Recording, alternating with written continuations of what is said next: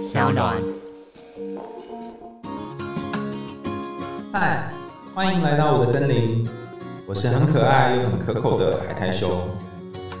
海苔熊心里话，在这里陪着你。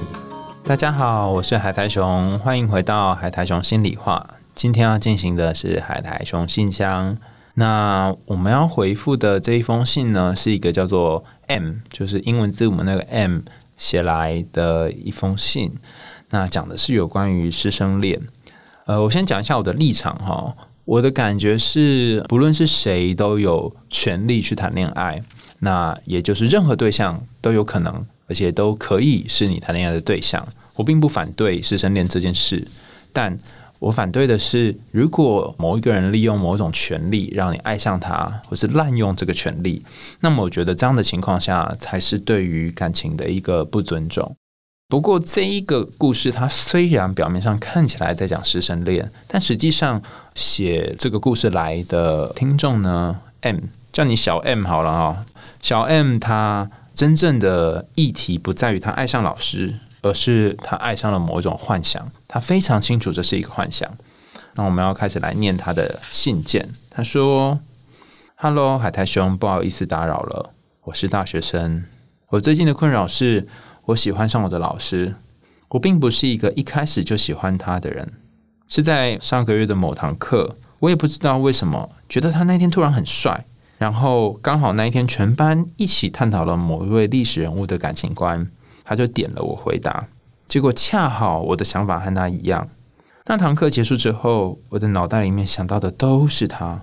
过了两天之后的某堂课结束，我很反常的搭了我平常不会搭的电梯，在等电梯的时候，我都还在想着关于他的事情。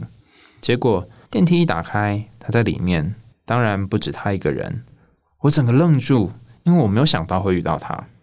我到现在都在想，那时候我应该是愣了好几秒。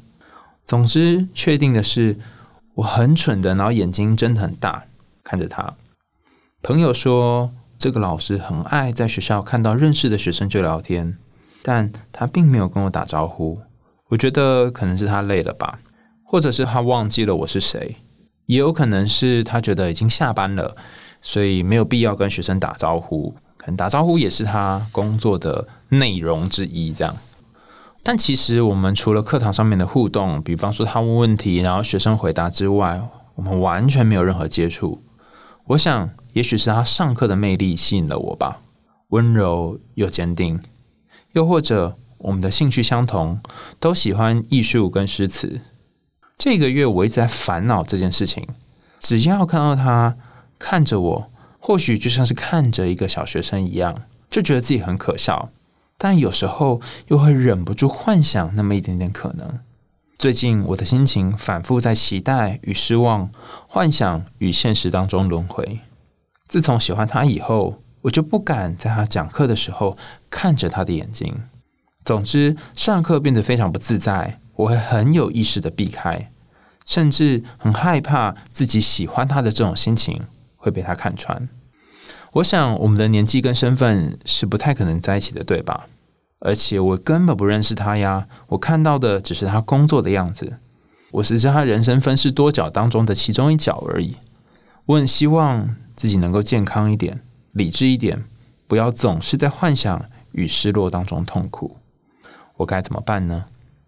好，这个是小 M 的来信，有点长哦，但是我觉得你的心情很重要，所以我还是把它念完了。他经历了非常多的颠簸哈，然后心情上上下下，尤其我觉得最后一段你写的非常的清楚，你比谁都清楚这个你暗恋的老师哈，你跟他没有太多的交集，你认识的只是他。很多的面相当中，其中一个而已，所以你也非常清楚自己的仰慕或者是爱恋，好像有一点那么的不理性，然后甚至是只是某一种形态的投射而已。如果我是在演讲结束之后哈，收到你这个问题的话，我应该会有一个官方的回答啊。那这个回答是之前我在跟徐浩义老师啊聊天的时候，某一次谈到。他说，曾经有一个学生很想念他的前任，于是他就一直阻止自己，叫自己不要打给那个前任。可是呢，浩宇老师跟其他老师不一样，就说：“哎，不然你就打吧，你只阻止自己不是很痛苦吗？”于是他就在课堂上面打电话给他的前任，是真的打开那种扩音的那种，所以全班都可以听到他在打给他的前任。他已经压抑了这个想打电话念头非常久，然后每登过非常辛苦。当他打去的时候，对方竟然接了电话。当他接起电话，全班都屏息以待，心想说：他他他他他他他再来会做什么事？会会会会不会等一下那个前任会讲出一些很难听的话，或怎样之类的？然后这个学生缓缓的对电话那头他的前任说：“好久不见，没什么，我只是想要跟你约吃饭，然后聊个天这样。”然后电话那一头因为是扩音嘛，哈，所以就回了两个字：“好啊。”然后这一个打电话过去的同学就很尴尬，就说：“好好好。”就挂断了。那全班听完这个电话挂断之后，大声欢呼，心想说：“耶，成功了，成功挽回了，有机会了之类的哈。”但只有这个同学。他没有讲任何一句话。那老师问他说：“哎，是你也很愿意相信我们，也想要在课堂上面打电话的？不知道你打完之后有什么感觉？”那这个同学就跟老师说：“老师说，我觉得打电话去之后，我反而更确定没有要跟他复合了。”大家都很讶异啊！天哪，搞老半天弄那么久，这前面都演假的吗？哈，为什么现在突然变这样呢？那他说：“因为。”我在他接起电话，然后说“好啊”的时候，那个语气我就知道了，我爱上了这个人，或是我过去爱的那个他已经不在了。虽然同样是用“好啊”，可是那个“好啊”的语气已经和以前不同了，所以我打算放弃这段关系。原来我心心念念的、每天思索的，都是那个已经死掉的、不会再回来的他。大家想一下哦，如果他没有打这通电话过去的话。会不会依然每天在想着各种可能性呢？所以，如果是在演讲当中，我通常就会建议说：如果你想做什么，然后不会伤害到自己或对方，那就去吧。不然你会这么累，然后每天被这个困扰给困惑着自己。那当然，有一些师生之间的伦理或是条例，哦，你也要特别小心。不过，大部分的时候，这是规范在老师的部分。可我在猜想，其实你也不是真的就是这么想要去告白，因为你很清楚自己喜欢的并不是老师这个人，而是他的某一个面相而已。那你只是因为现在这样的很复杂、很尴尬的喜欢的感觉，让自己很困扰。但这时候怎么办呢？哈，于是我们就要来引用蓝胡子了。还记得刚刚有讲到蓝胡子里面有一个绝对不可以进去的房间吗？有一个禁忌的房间，而且进去之后，你就会获得沾满血的钥匙。那同样的，你现在也面临了一个禁忌的房间。这个房间就是上课的时候，只是老师的眼睛，你都很害怕他会看穿你，很害怕他会知道你喜欢他，所以都躲避他的眼神。所以，与其说这个境界房间是老师的眼神，不如说是透过你的眼神进入的你内心的房间。你把这个房间锁起来了，你不让任何人进来了，然后你很害怕钥匙被找到，你甚至很害怕开启感情，甚至是跟老师之间关系的这把钥匙，那怎么办呢？呃，浩宇的那种做法哈，就是去表白，就是一种横尸遍野的做法。但有些时候，就像我们之前谈到的，看到了死亡，才能够从新从死亡里面诞生。那不是要你真的死了哈，是指心灵上或是心死啊，心境上的死亡。或许你跟老师表白之后，你才发现，哎，他完全跟我想的不一样。或许你告诉老师你的担心，哈，就是其实老师我很在意你，但是我知道那不是男女之间，只是师生之间这种感情，或只是我仰慕而已，不是像情爱这样的感情。那或许老师会有些不一样的回答。那这是一种打开房间的选择，哈。那还有一种选择跟刚刚那个有一点不太一样，这个选择比较特别，哈。你记得在蓝胡子的故事当中，最小的女儿她为什么选择蓝胡子吗？其实，在所有的人都劝她不要做这件事情的时候，甚至是她好多姐姐，她好多内在那个阴性的、温柔的、脆弱的力量，都劝她千万不要做这件事情的时候，千万不要进入房间的时候，她还是做了这个决定，是因为他被蓝胡子一开始的那个。酒宴舞会给迷惑了，他以为他就是一个真正的绅士，他以为这就是一个可以托付终身的人。在你的故事当中，你的那个酒宴或是那个舞会，或许就跟狼胡子里面故事里面有一些关联。就像你开始某一次的课堂当中，你看到了他的某一个地方，突然觉得好爱他，好喜欢他，有一股恋爱般的冲动。那你一定问说：“哦，我要怎么从这个冲动当中解脱呢？我要怎么样把这个很爱很爱，但是又不是真实的感觉，从这梦里面醒来呢？”我经常用的一种方式哈，叫做去投射我自己取的名字啊，因为有投射哈，那所以我要另外一个就是把这投射去掉，就去投射。在去投射之前，要先看到投射嘛哈，所以你得先想一下哈，关于这老师的事情。那倘若小 M 哈，如果你有在听今天的 Podcast 的话，你可以想象一下，你脑袋里面你好爱好爱，或者是你投射出来很爱的这个老师的形象，可能是他上课的风姿，可能是他跟学生讲话的时候谈到的东西，可能是他对历史人物的看法，或者他对你的看法等等。其他听节目的朋友，你也可以在脑海里面想一个你好爱好爱，但是绝对不可以爱的对象；你好在乎好在乎，但是你告诉自己不可以再去在乎的对象。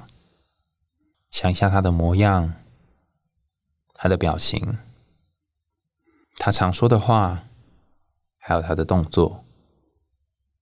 想象一下每一次他出现的时候，你有什么感觉？想象一下，他看到你的时候，他会做些什么，说些什么？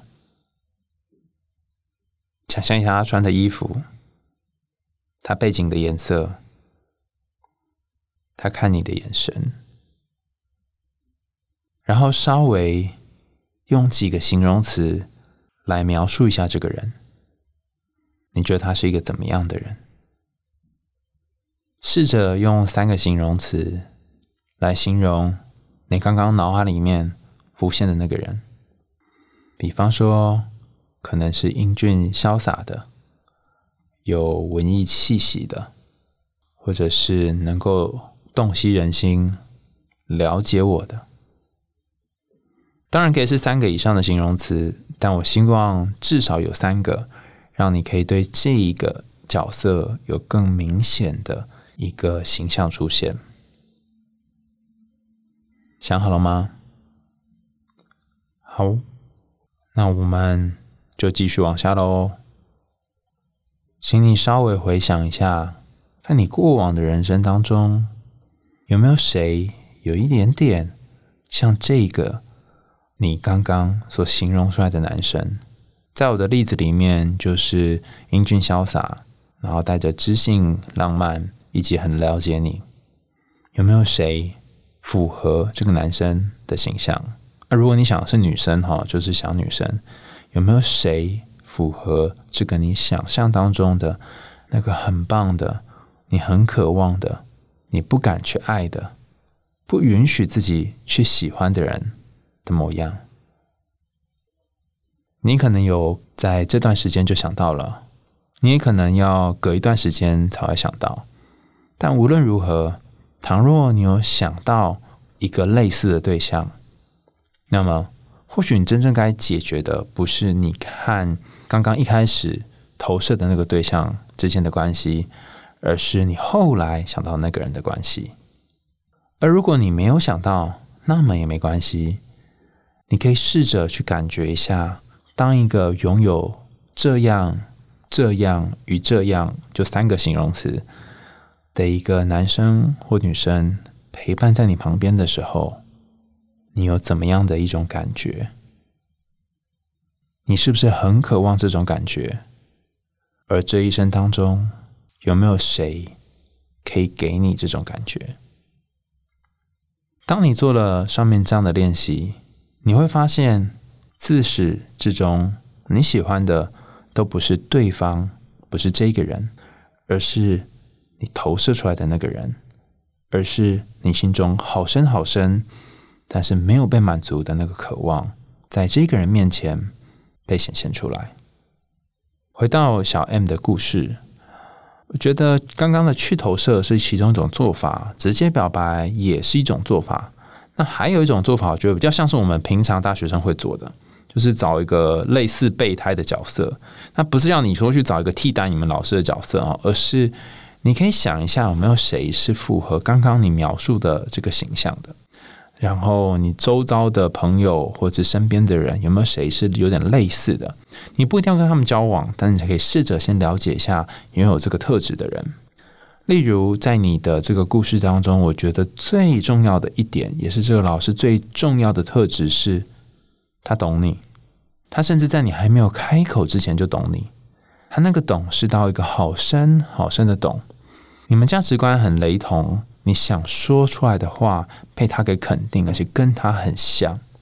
你可以回想一下这个好像或好懂的感觉，以前是不是曾经拥有过，或是曾经很深的渴望过？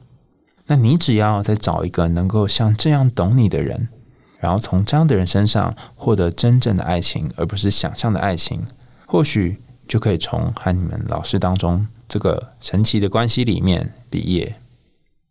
要从一段想象的关系里面毕业，是一个辛苦的决定，也是一个我觉得应该算是失恋的过程哈。